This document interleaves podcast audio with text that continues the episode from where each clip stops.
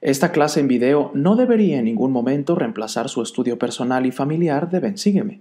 Instamos fervientemente a todos los espectadores a leer el manual de Bensígueme y escudriñar las escrituras. Muy buenas noches hermanos y hermanas, como cada domingo su amigo y servidor Pepe Valle está aquí para compartir pensamientos y sentimientos en cuanto a la lección del día de hoy que se encuentra en Mateo 9 y 10, Marcos 5 y Lucas 9.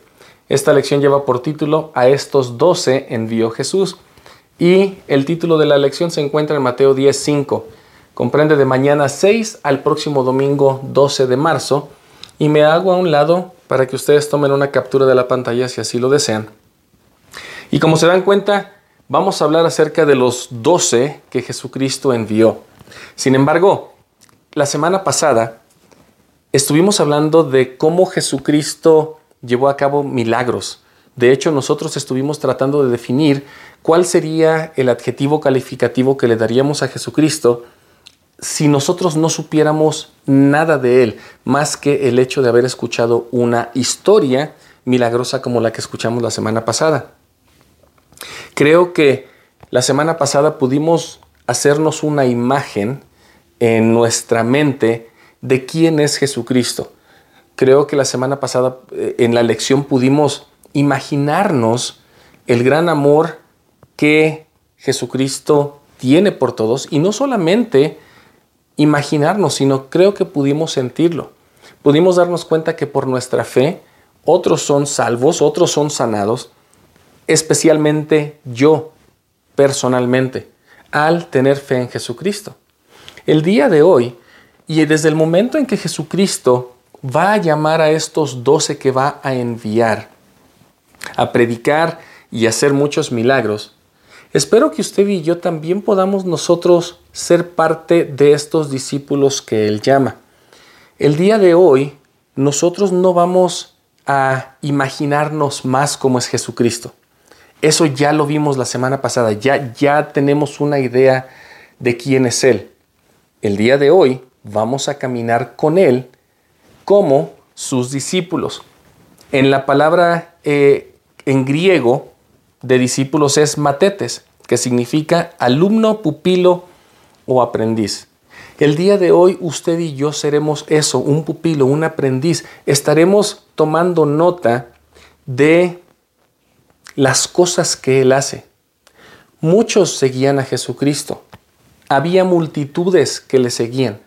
Sin embargo, solamente los que querían ser discípulos estaban allí aprendiendo de cómo Él reaccionaría, de lo que haría Él en una situación específica y vamos a hablar de dos o tres historias. Hay muchas historias el día de hoy, así que solamente vamos a escoger algunas.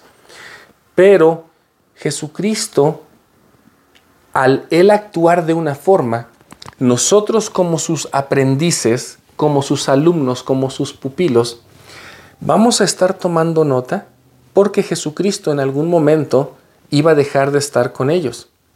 El día de hoy Jesucristo no está aquí físicamente y usted y yo somos sus manos, somos su boca, somos ese, esa persona, ese ángel que va a ayudar a otra persona en lugar de Jesucristo. Usted y yo tenemos que aprender exactamente lo que Él haría porque a nosotros ya nos toca bendecir la vida de alguien más. Y como lo mencioné, muchos le seguían, pero el hecho de ser discípulo es una gran convicción y una gran decisión de nosotros. El día de hoy vamos a hablar de, de toda la gente tal vez que le seguía y Jesucristo en toda esta gente, Él veía las imperfecciones físicas y trataba de ayudarlos. De hecho, muchos de los milagros que hablamos la semana pasada y que vamos a hablar el día de hoy, habla de eso, de cómo es que Jesucristo puede sanar a alguien físicamente. Sin embargo, él veía más que solamente las dolencias físicas, él veía el corazón y él veía la necesidad que tenía de ministrar a muchos, a miles, a cientos de miles. Y él no lo podía hacer solo. Así que cuando lleguemos a Mateo 10, nos vamos a dar cuenta que Él llama a doce discípulos y después los invita a ir a predicar y a hacer muchas cosas buenas. De hecho, Él se les llama apóstoles después de que son discípulos, después de que aprenden, llegan a ser apóstoles porque se les envía. Apóstolos es la palabra en griego que significa mensajero y el que es enviado. Entonces, vamos a darnos cuenta que nosotros podemos llegar a ser también esos apóstoles, esos enviados a predicar, a sanar y a hacer muchos milagros. Sin embargo, vamos a tocar el día de hoy un par de, de historias porque son muchas. Y nosotros, recordando que vamos a caminar con Jesucristo, vamos a tener que decidir si somos parte de la multitud o si somos sus discípulos aprendiendo de lo que Él haría. Y voy a, empezar en Marcos 5. Cuando llegan al otro lado del mar, y estoy parafraseando el versículo 1 del capítulo 5 de Marcos, llegan y ven a un hombre que sale dentro de un cementerio. Básicamente era una persona que tal vez ni ropa tenía, estaba, era inmunda porque lo habían eh, poseído demonios. La gente dice, hay un endemoniado. En el versículo 2 dice, y cuando salió él de la barca, hablando de Jesús, enseguida le salió el encuentro de entre los sepulcros un hombre con un espíritu inmundo. Así que este hombre del espíritu inmundo se presenta ah, ante Jesús, enseguida le dice a Jesús, hey, ¿qué traes tú conmigo? Estoy parafraseando el versículo 7 y le dice este hombre o este espíritu inmundo, no me atormentes, dice en el versículo 7. Sin embargo, Jesucristo le pregunta cómo te llamas, diciendo, me llamo Legión. O sea, eran muchos los que habían tomado el cuerpo de este hombre. Así que estos demonios, estos espíritus inmundos, sabiendo que Jesús era el Hijo de Dios, le dicen, ¿sabes qué? No me atormentes, allá veo varios eh, cerdos, así que déjanos ir para allá y nosotros básicamente vamos a dejar a este hombre. Así que Jesús se los permite en el versículo 13, saliendo los espíritus inmundo, inmundos, entraron en los cerdos y el hato se lanzó al mar por un despeñadero, los cuales eran como dos mil. Imagínense, todos estos espíritus inmundos habían tomado a este hombre. Por eso es que vivía entre las, entre las tumbas. Era algo inmundo. De hecho, el hecho tan solo nada más de vivir entre los muertos ya lo hacía inmundo. Y si le agregamos la legión de espíritus inmundos que tenía, bueno, nadie se acercaba a él. De hecho, yo creo que hasta miedo le tenían. Así que cuando esto pasa, que los cerdos van y brincan eh, en el, el despeñadero, entonces Jesús en el versículo 15 y ve a este hombre que había sido eh, tomado por el demonio o por los demonios. Y fíjense lo que, lo que dice. Lo ve sentado y vestido en su juicio cabal. Y aún esto les dio miedo, porque lo habían visto tantas veces que de hecho la gente le rodeaba, pero ahora que lo ven hasta vestido, me lo imagino, una persona que ha hecho de todo, si lo comparáramos con nosotros, era lo más inmundo, tenía los pecados más grandes y Jesús le ayuda y lo ve vestido. Así como nosotros hemos visto a personas de una apariencia completamente diferente a esto que vemos, una corbata y camisa blanca. Tal vez la primera vez que vienen a la iglesia vienen muy diferentes y se sienten hasta un poco diferentes nuestros amigos porque todos nosotros estamos bien peinados, bien vestidos, escuchando un discurso, participando de la Santa Cena y estas personas hasta cierto punto vienen y se sienten mal. Sin embargo, cuando ellos escuchan del Evangelio, cuando ellos aceptan tomar sobre ellos el nombre de Jesucristo y guardar los mandamientos y seguirle siempre, hay un cambio. ¿Cuántos de nosotros hemos visto estos cambios en la vida de otras personas? Donde vemos a nuestros amigos sentados y vestidos en su juicio cabal. Creo que esto, hermanos y hermanas, y si yo no si yo estuviera, de hecho estoy con Jesucristo viendo esto, no nos debe de dar miedo que la gente puede cambiar, no nos debe de dar miedo que Jesucristo toca algo inmundo y lo convierte en algo como usted y como yo. Tal vez en algún momento usted y yo fuimos esta persona que era inmunda y que el día de hoy nos vemos peinados, de camisa blanca, de corbata, con un vestido, adorando en una reunión sacramental, siendo el maestro de escuela dominical, siendo la presidenta de la Sociedad de Socorro o de las mujeres jóvenes o de la primaria, o siendo el presidente del quórum de Elders, o aún el obispo o el presidente de estaca.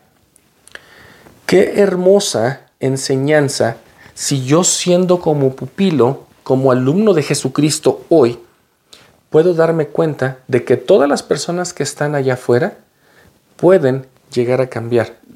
Cuando nosotros, al ser las manos de Jesucristo, vamos, les predicamos, les enseñamos y los traemos, todas las cosas que ellos eran antes, la van a dejar. Nosotros somos los instrumentos, Jesucristo es quien lo cambia, sin embargo, nosotros podemos llegar a poder ser esos instrumentos que, que Jesucristo, que el Padre necesita en, este tiempo. Así que, pasando ahora a Lucas 9, él habla acerca de los discípulos que llama, sin embargo no me voy a, enfocar en, eso, de hecho más bien me voy a regresar a Mateo 9 y voy a hablar un poco acerca de algunos milagros que Jesucristo hizo otra vez, porque necesitamos aprender de cómo Él reaccionaría. Por ahí me, brinco los primeros 8 o 9 versículos. Él habla de que, de que cura un paralítico, hablamos un poco de, eso la semana pasada. en el versículo 9 habla de que llama a Mateo, que era un recolector de impuestos, o sea, era una persona que nadie quería porque era judío y trabajaba para los romanos, y le dice, sígueme. Él viene lo sigue, hace una fiesta Mateo y de hecho todos, eh, pues vienen varias personas a sentarse con él, con Jesucristo. En el versículo 10 dice, muchos publicanos y pecadores vinieron y se sentaron juntamente a la mesa con Jesús y sus discípulos.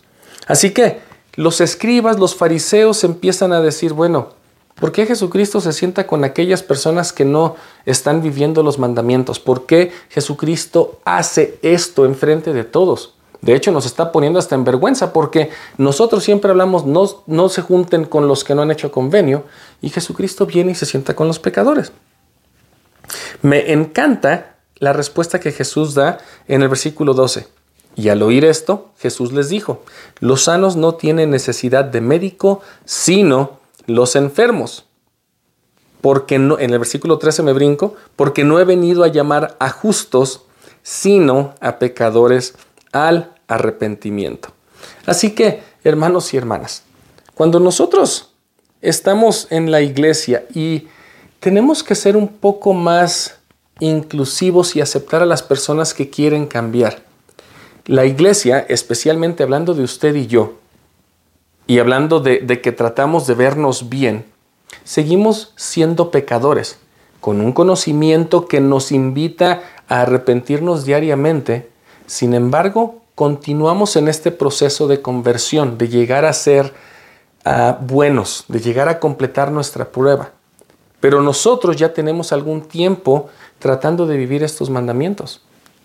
Sin embargo, no le cerremos la puerta a nadie a nuestras congregaciones, especialmente aquellos que se ven completamente diferentes, que tal vez huelen diferentes porque han estado tomando cosas que no deberían de tomar. Cuando nosotros abrimos nuestros brazos en nuestros barrios, en nuestras reuniones, aún en nuestras casas, entonces realmente estamos haciendo lo que Jesucristo hizo. Jesucristo vino a sentarse con los pecadores. Claro, usted y yo hemos hecho un convenio y Él sigue con nosotros. Sin embargo, Él pone un énfasis en todos aquellos que no conocen todavía del convenio que usted y yo hemos hecho.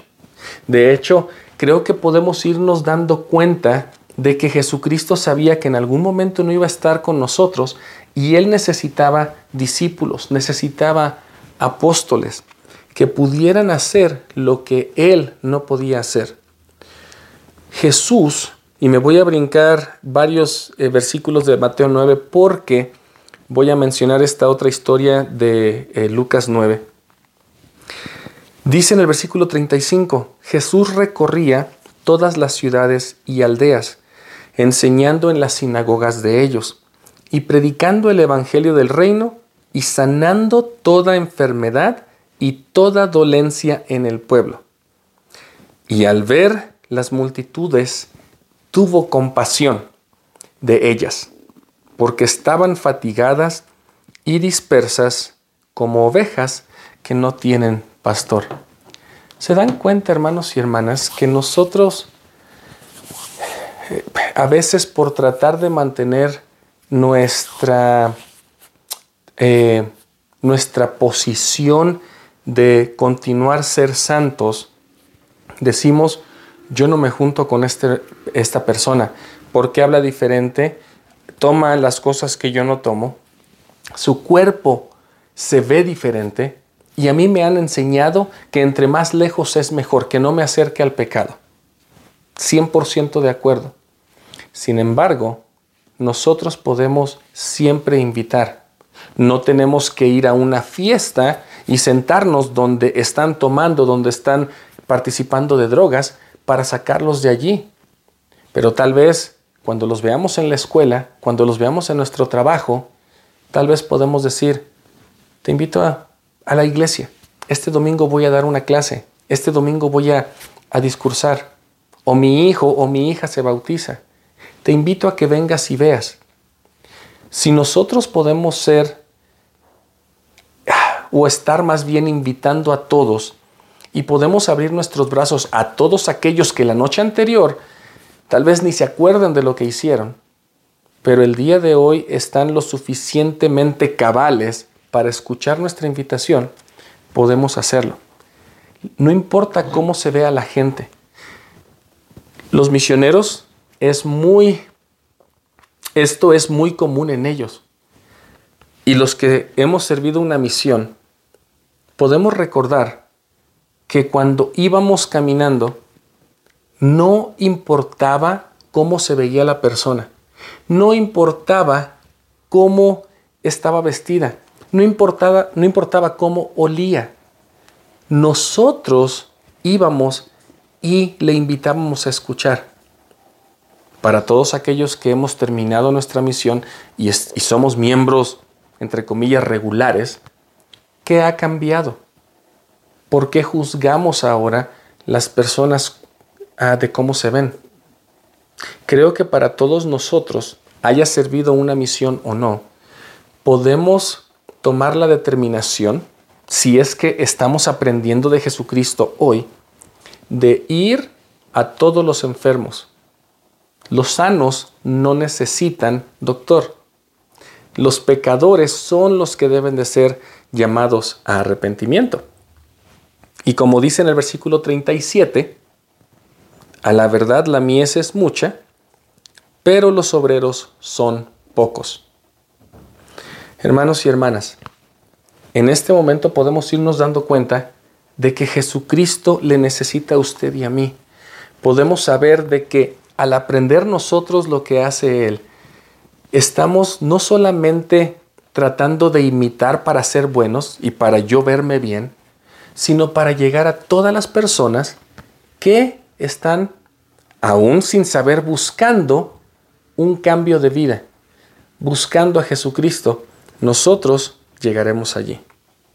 Ya regresando a Marcos 5, regresando a, de que después de que él sacó este demonio de este hombre, él tal vez se sienta a comer, él está eh, pues ya eh, tal vez tomando algo a la hora de la comida y cuando él estaba comiendo, él recibe una visita de un hombre llamado Jairo, que era un, un, eh, quien estaba encargado de una sinagoga. Por ahí del versículo 22 dice, y pasando, bueno, versículo 21 y 22, y pasando otra vez Jesús en una barca, al otro lado se reunió alrededor de una gran multitud y él estaba junto al mar. Y vino uno de los principales de la sinagoga llamado Jairo, y cuando le vio se postró a sus pies. Y le dijo, Señor, necesito que vengas a mi casa, porque mi hija se está muriendo. Así que Jesucristo dice, deja lo que estaba haciendo, y le dice a los de la multitud, vamos. Y fíjense, el versículo 24, y fue con él y le seguía una gran multitud y le apretaban. Así que cuando nosotros al estar aprendiendo de esta historia, Jesucristo estaba haciendo cualquier cosa, vienen y le dicen, hay una necesidad. Jesucristo deja todo lo que estaba haciendo y va a ayudar. Y todos le siguen. Y si nos ponemos a imaginar, las calles en Jerusalén son pequeñas. Y, cuando hay mucha gente, uno va apretado, de hecho no hay mucho espacio. Y así como vemos en, en estas imágenes, no hay mucho espacio para caminar. Sin embargo, se para Jesucristo, se va con Jairo y todos van hacia la casa de Jairo. Sin embargo, es interesante que aquí Marcos pone entre esta historia una historia muy hermosa de una mujer con flujo que había sufrido por 12 años. Yo no sé si la intención de Marcos era enseñarnos a usted y a mí que a veces vamos a estar yendo a buscar a alguien, vamos a ir a ayudar a alguien y en ese lapso de tiempo todavía hay alguien más a quien ayudar. En el versículo 25 dice que había una mujer que estaba en esas callecitas ah, enferma de flujo de sangre ya hacía 12 años. O sea, esta mujer era impura. De acuerdo a la ley de Moisés, una mujer después de que tenía flujo de sangre, cada mes tenía que pasar por el ritual, tenía que ir a una migva, o sea, a un pozo, a una piscina con agua, a una alberca, y limpiarse ritualmente para que ella pudiera continuar con los sacrificios y ser pura otra vez. Sin embargo, esto no se le había quitado. Ya había ido con todos los doctores, había gastado todo su dinero y ella, al escuchar de Jesucristo, dice, voy a sentarme por aquí, voy a extender mi mano, me voy a acercar y voy a tocar su manto que de hecho es lo que hace en el versículo 27, cuando, ah, de, de Marcos 5, cuando oyó hablar de Jesús, se acercó por detrás entre la multitud y tocó su manto. Para empezar, yo quisiera imaginarme un poco a esta mujer. ¿Cómo es que llegó a este pensamiento? He hecho todo y nada me ha salvado. Tengo 12 años sufriendo. Tal vez ni siquiera, yo no sé si Jesucristo tenga tiempo para mí, pero he escuchado que Él es un gran sanador. Voy a acercarme, lo veo que viene con multitud, si yo logro y extiendo mi mano, tal vez sea salva, tal vez se me cure. Y otra vez, estas callecitas son muy pequeñas.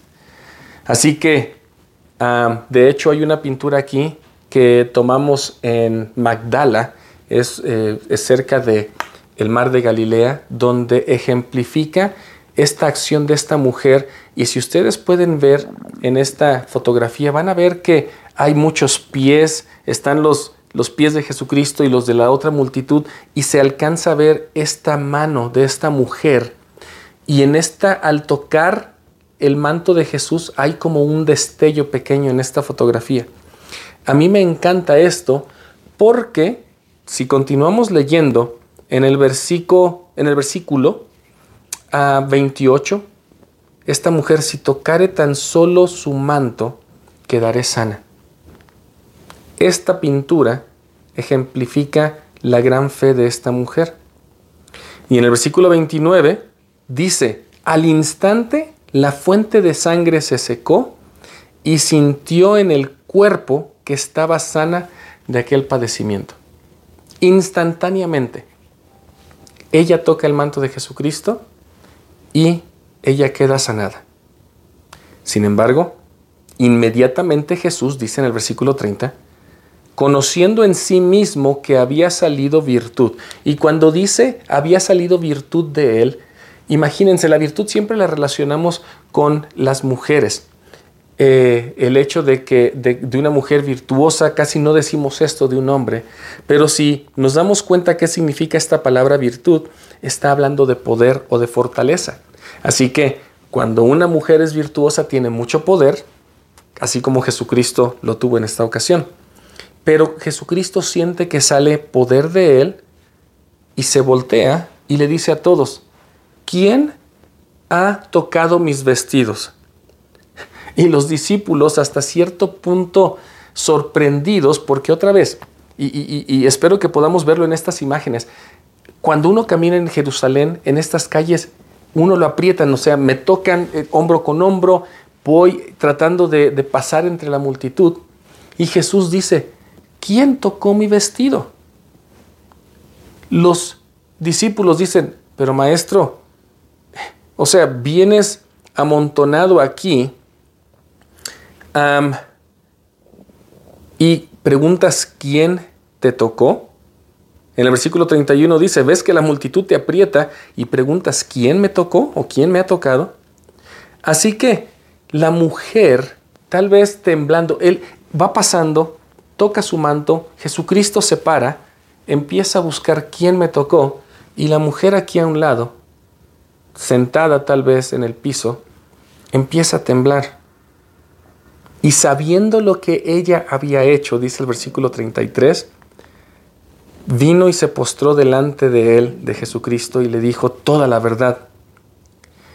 Cuando me imagino que cuando ella se postra y dice, Tal vez hasta con este miedo que ella tenía, tal vez le dice Jesús, lo siento, ya había perdido toda esperanza y te vine a importunar. Vine a tocar tu manto. No quería importunarte, así que solamente pensé que si yo pudiera acercarme, aunque sea un poquito a ti, yo sería salva. Qué gran humildad de esta mujer y qué gran enseñanza para nosotros a veces estamos pasando por dificultades de muchos años, de mucho tiempo. Ya hemos ido con todos los doctores que el mundo da, ya hemos gastado nuestra fortuna en poder tener un cambio en nuestra vida. Y lo único que nos queda es acercarnos a Jesús y tal vez, en muchas ocasiones, es nosotros ir con una gran vergüenza y pena y de hecho ni siquiera entramos al sacramental. Llegamos, nos sentamos en, el, en el, lobby de la, de la capilla, en uno de los asientos, sin corbata, sin camisa blanca. Llegamos, nos sentamos y escuchamos los discursos, escuchamos la oración sacramental y tal vez estamos allí orando a Dios, Padre, perdóname esto es lo que puedo hacer, no me voy a meter al, a la reunión sacramental porque no estoy listo. Esta mujer, no voy a hablar con Jesucristo cara a cara porque tal vez no sé si me va a escuchar. Voy a tocar su manto. Me voy a ir a sentar y sin que nadie me vea, espero que eso me ayude. En el versículo 34, Jesús le dice, hija, tu fe te ha sanado ve en paz y queda sana de tu aflicción. Para todos aquellos hermanos y hermanas que estamos buscando una sanación espiritual o física, tenemos que tal vez reconocer que en muchas ocasiones el tocar el manto de Jesús es solamente ir y estacionarnos afuera de la iglesia. Es ir y sentarnos en el lobby. Es tal vez nos encontramos al obispo y tal vez decirle hola de lejitos. Pero el hecho de que nosotros sepamos que Jesucristo nos puede sanar, eso es algo que nos va a sanar si tenemos la fe de esta mujer. Entonces, nosotros, al ver a Jesucristo, porque nosotros somos sus discípulos, estamos allí y ya vimos que Jesucristo iba a una emergencia con la hija de Jairo y se para a ayudar a alguien más. Nosotros como discípulos estamos tomando nota de lo que hace. Se imaginan en este momento, y yo no sé si Marcos, como lo dije hace rato, puso esta historia en medio de la de Jairo, para tal vez también tratar de imaginarnos a Jairo. Cuando nosotros necesitamos una, un, milagro de Jesucristo y vemos que no llega o que se detuvo a ayudar a alguien más, ¿cómo reaccionamos? ¿Se imaginan a Jairo? Tal vez así como, este, Jesús, ¿te acuerdas que ibas a ir a ayudar a mi hija? ¿Te acuerdas que íbamos bien rápido? ¿Por qué te detienes con esta mujer? Esta mujer ya tuvo, ya pasó 12 años con el flujo. Tal vez podría haber esperado otras dos horas, otra media hora en lo que tú vas, ayudas a mi hija y regresas. Creo que Marcos nos está aquí eh, poniendo esta, esta historia como en un sándwich entre el comienzo de, de la historia con la hija de Jairo y el final. Pone esta historia aquí para ayudarnos a que nosotros como discípulos sepamos cómo actuar en cada situación y sepamos que cuando el Espíritu indica, nosotros podemos ayudar a quien sea, aún así estemos yendo a ayudar a alguien más. Qué, qué, gran, qué gran historia, porque después de que esta mujer es sanada, después de que su fe le salva, en el versículo 35 dice, llegan unos eh, eh, criados que estaban en su casa, o viene alguien de la casa de, de Jairo y dicen, bueno, ya no vengan, ya, ya ni se apuren, Jesús. Jairo, siento decirte que tu hija ha muerto, y estoy parafraseando el versículo 35 de Marcos 5. ¿Para qué molestas más al maestro? Y fíjense que estas palabras de estas personas que vienen a ver a Jairo, ¿cuántas a veces nos dicen a nosotros? ¿Sabes qué? ¿Para qué vas a la capilla si ya lo que tu hija o tu, vida ya, ya está perdida. Ya no vayas, ya no molestes más a Jesucristo, tú no vas a poder cambiar. Jesucristo ya no va a hacer nada, ya no va a poder hacer nada por tu situación porque ya está completamente perdido. Y en muchas ocasiones nosotros recibimos estas voces de las personas que no comprenden la fe que tenemos. Sin embargo, Jesús escucha esto y se voltea a ellos y, tal vez de alguna forma me imagino que, que toma a Jairo de los hombros y les dice, Jairo, tú tienes fe en mí, ¿verdad? Entonces, en el versículo 36, dice, no temas, cree solamente. En esta ocasión me imagino que Jesucristo en algunas ocasiones a mí me agarra de los hombros y me dice, Pepe, deja de escuchar las voces de afuera. Yo puedo ayudarte si continúas teniendo fe. Tú fuiste a buscarme para pedirme ayuda. Y el hecho de que nos paramos a ayudar a otra, a otra persona, eso no quiere decir que el milagro todavía no se va a llevar a cabo. Así que me dice, Pepe, o hermana o hermano, no temas. Cree solamente.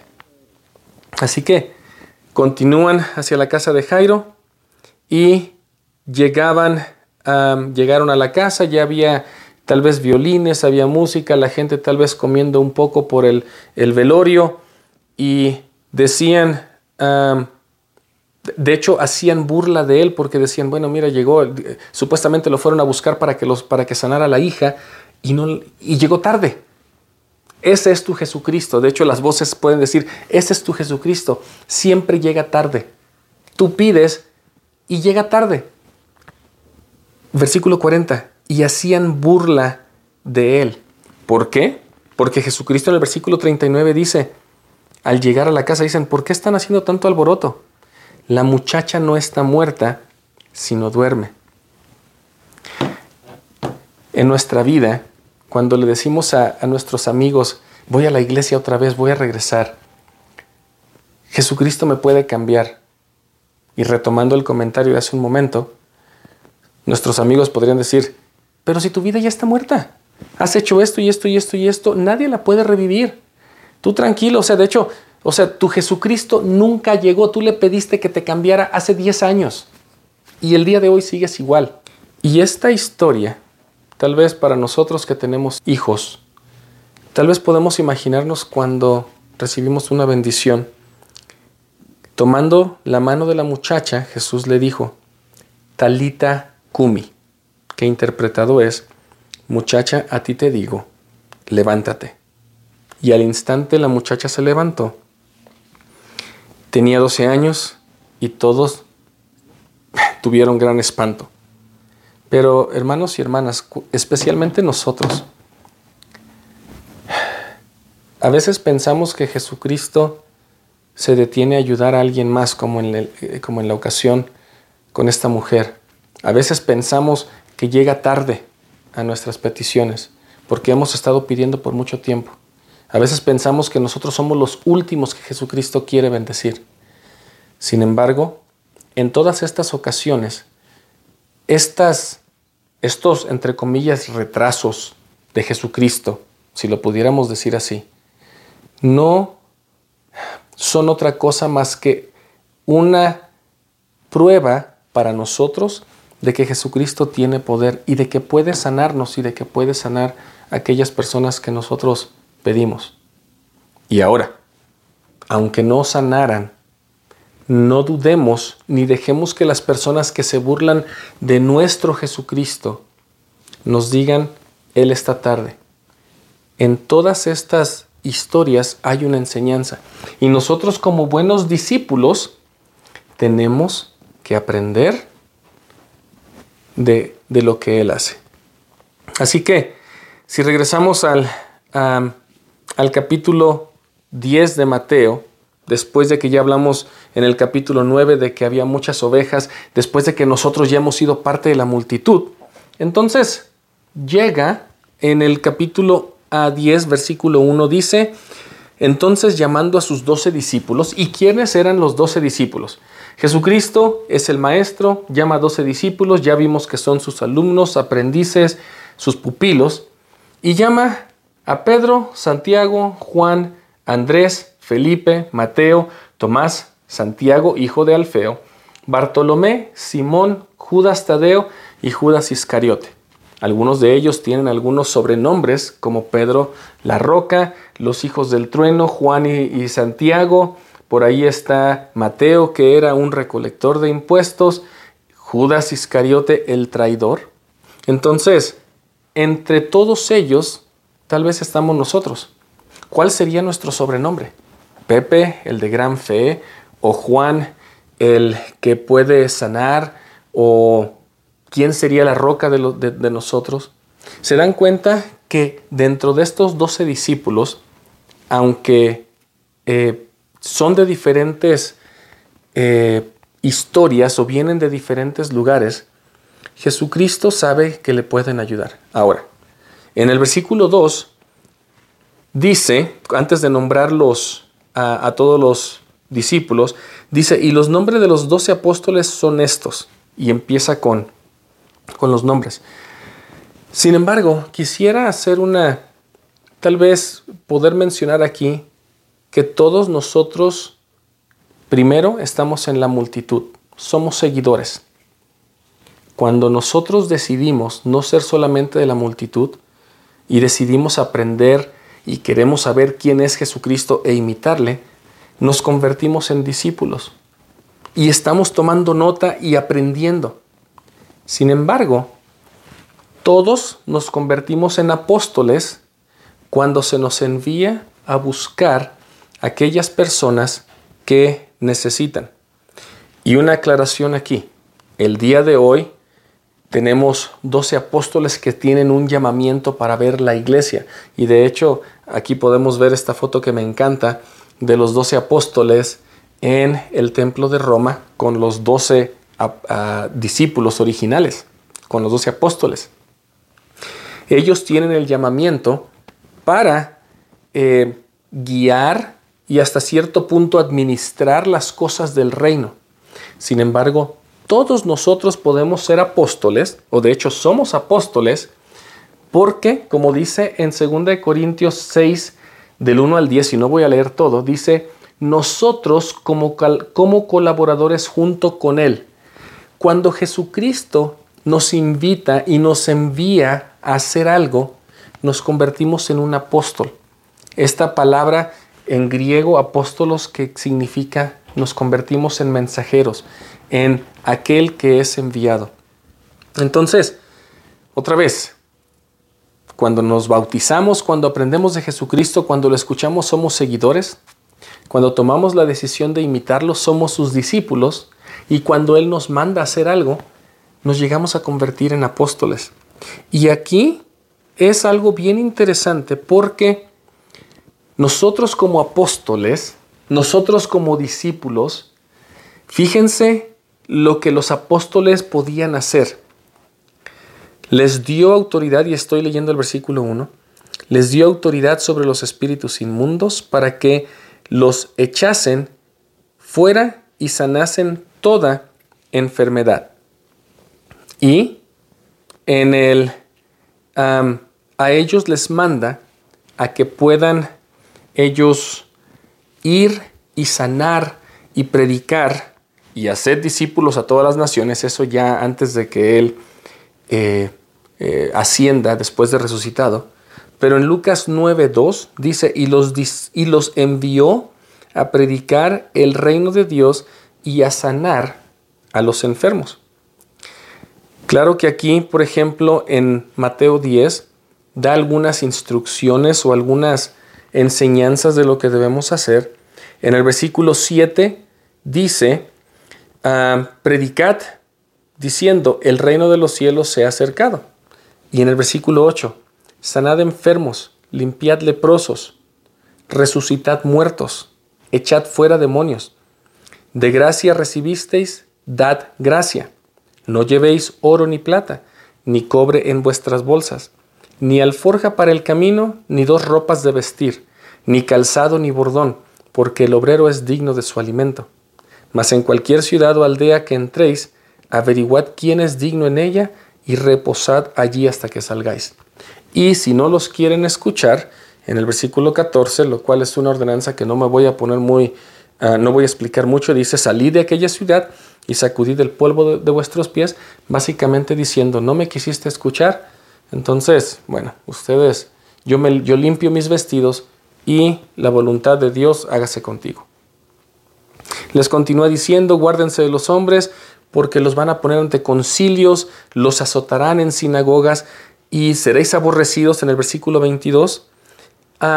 y hermanos, muchas veces nosotros tomamos estas escrituras para los misioneros nada más de tiempo completo. Sin embargo, todos aquellos que hemos tomado la decisión de ser discípulos, se nos llama como mensajeros a ir y predicar y aún sanar a todos. Les dio autoridad sobre los espíritus inmundos ah, y para que sanasen toda enfermedad y dolencia. Usted y yo tenemos esa misma oportunidad.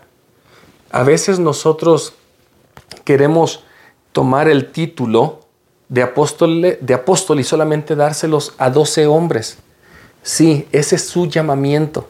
Sin embargo, usted y yo, al ser discípulos y aceptar el llamado de ir y predicar, somos enviados, somos apóstoles, que con la autoridad que tenemos del sacerdocio podemos ir y sanar y cambiar vidas de personas, ya que Jesucristo no está aquí con nosotros. Espero, hermanos y hermanas, que podamos sentir en nuestro corazón que la responsabilidad que tenemos es mucha, que la mies es mucha y hay pocos obreros. Y el día de hoy se nos llama a usted y a mí para poder ir y predicar el Evangelio y no solamente predicarlo, pero ir y sanar enfermos física y espiritualmente.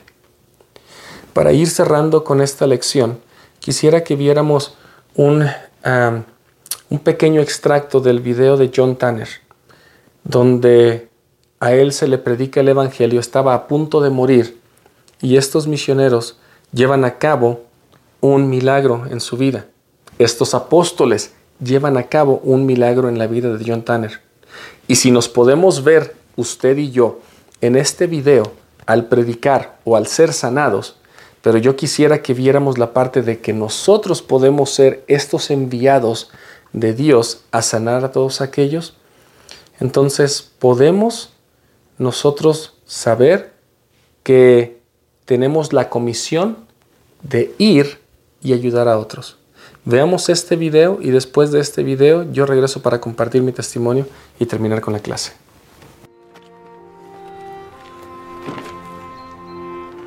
John se fue de allí con dos propósitos.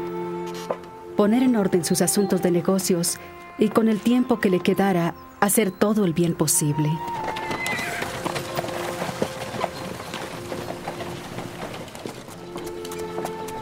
La oportunidad llegó mediante un aviso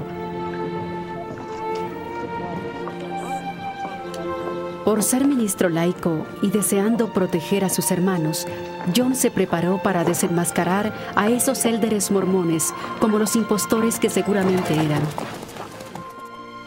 Sé que Dios ha enviado de nuevo mensajeros celestiales a la tierra y que ha llamado a un profeta, José Smith, para revelar las palabras de los profetas antiguos. John, ya me cansé de esa tontería de la Biblia de oro. ¿Deseas tomar café con Catherine y conmigo? Eres muy amable, Barton. Pero quisiera terminar de escucharlos. Un profeta del libro de Mormón dijo, Y ahora bien, mis amados hermanos, quisiera que vinieseis a Cristo, el cual es el Santo de Israel. Mientras los élderes Simeón y Jared enseñaban esa noche, llegó a su corazón un poderoso sentimiento como el que nunca había experimentado. Disculpe, ¿tendría un ejemplar del libro para examinarlo? Sí, claro. ¿Le gustaría reunirse con nosotros después para explicarle más al respecto? Durante los próximos días, lo estudió con diligencia, comparándolo con la Biblia. Sí, creo en todo ello. Para John y para mí, todo lo que esos élderes mormones nos enseñaron resonaba con un espíritu innegable. Entonces, ¿aceptará la invitación del Señor de ser bautizado? Sé que el bautismo es esencial, pero no puedo. Es por mi pierna, mi cojera. No podría soportar el bautismo. Y estoy por irme de esta vida. John Tanner. ¿Cree usted que Jesucristo sanó a un paralítico en las aguas de Bethesda? Sí, por supuesto, lo creo de todo corazón. ¿Y no sanaron sus discípulos, Pedro y Juan, a un hombre cojo de nacimiento a las puertas del templo? Si ese poder del sacerdocio era parte de la iglesia primitiva, ¿no sería lógico que se encontrara en la iglesia restaurada? Sí. ¿Tiene usted fe suficiente para ser sanado?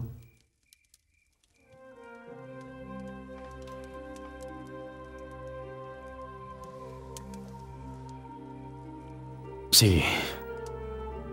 Sí la tengo. Entonces, John Tanner, en el nombre de Jesucristo y por la autoridad de su sacerdocio, le ordeno que se ponga de pie y camine.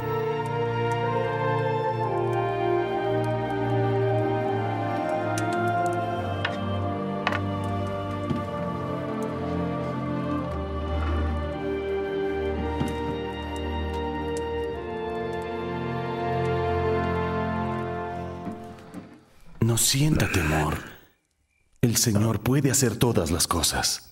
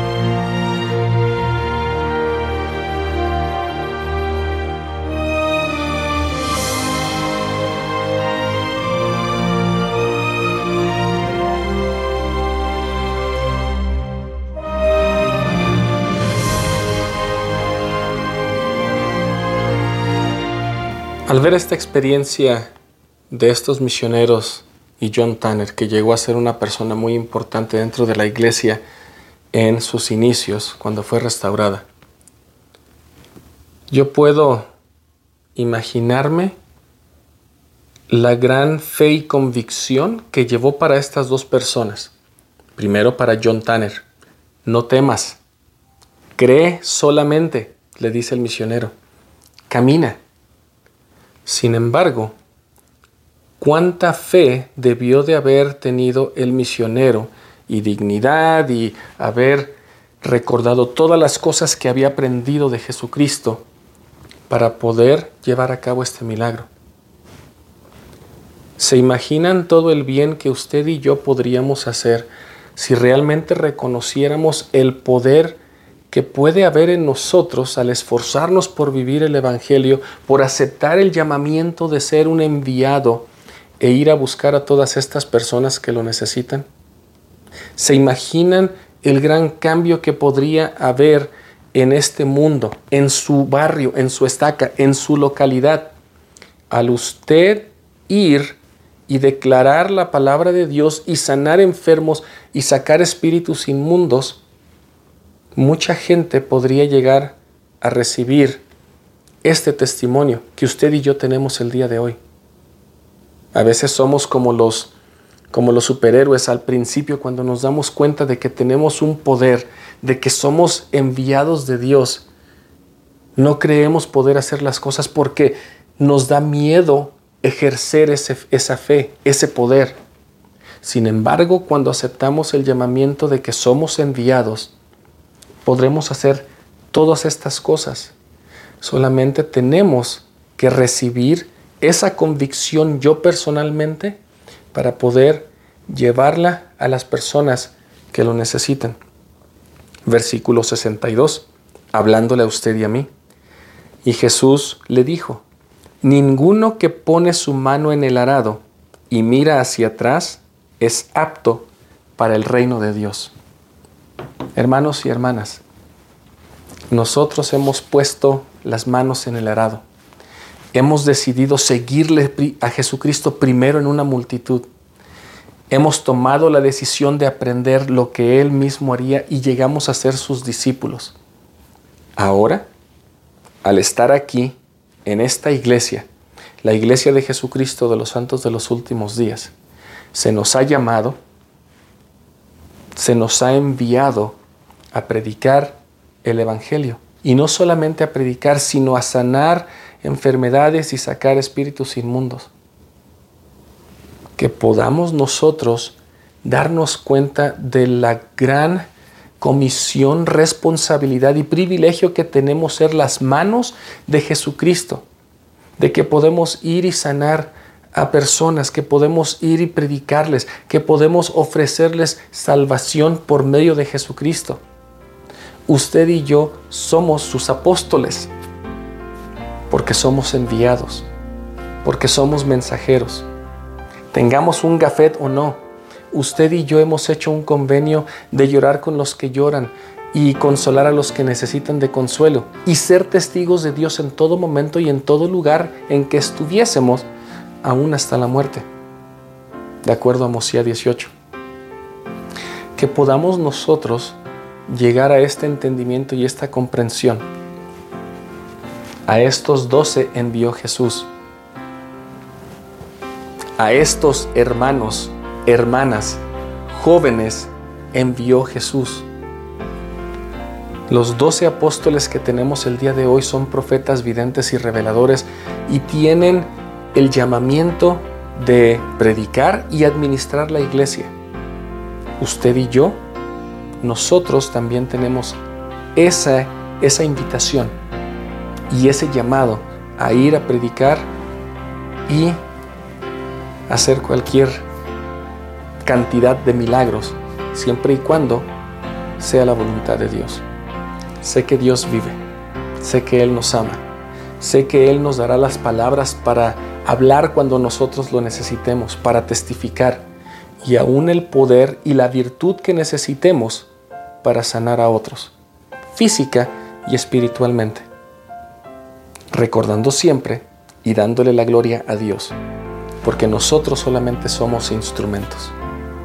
Que nosotros podamos ayudar en esta obra, que podamos nosotros ir y predicar este Evangelio y que podamos no solo predicar, sino realmente sanar y ofrecer salvación a todos aquellos que lo buscan.